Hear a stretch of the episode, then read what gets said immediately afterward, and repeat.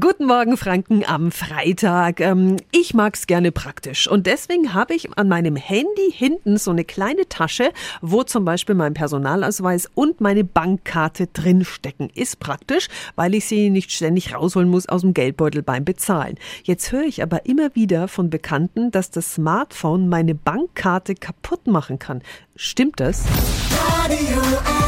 Jetzt Tipps für ganz Franken. Hier ist unser Wiki Peter. Ja, das Gerücht kursiert immer wieder auch durchs Internet, dass der Magnetstreifen durch diese Handystrahlung unbrauchbar wird.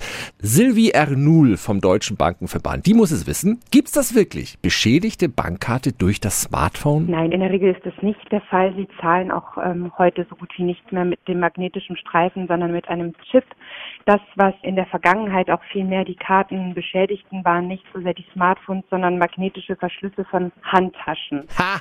Die ominöse Frauenhandtasche. Ich wusste doch, dass die gefährlich ist. Gibt es denn andere Risiken für die Bankkarte? Was Sie natürlich manchmal haben, ist an den Smartphones eine Befestigung, um zum Beispiel das Navi im Auto festzumachen und das eben halt auch mit magnetischem Verschluss. Also da wäre ich weiterhin vorsichtig. Also so ein bisschen aufpassen sollten wir trotzdem. Vielen Dank an Sylvie Ernul vom Deutschen Bankenverband. Alle Infos nochmal zum Nachhören auf radiof.de. Tipps für ganz Franken von unserem Wiki Peter. Wiki Peter. Täglich neu im Guten Morgen Franken um 10 nach 9. Radio